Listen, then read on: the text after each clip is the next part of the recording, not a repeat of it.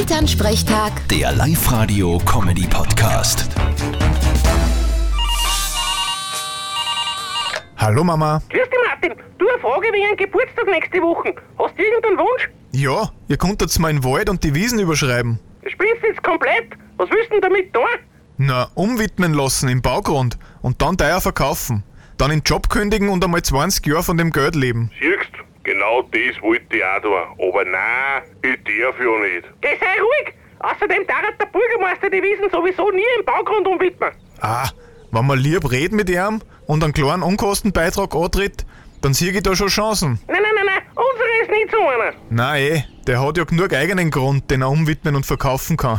Du, solange er mit 90% gewählt wird, wird er nicht viel falsch machen. Zustand wie in Nordkorea. Vierte Mama. Nein, nein, so ist es auch nicht. Bitte, Martin. Elternsprechtag. Der Live-Radio-Comedy-Podcast.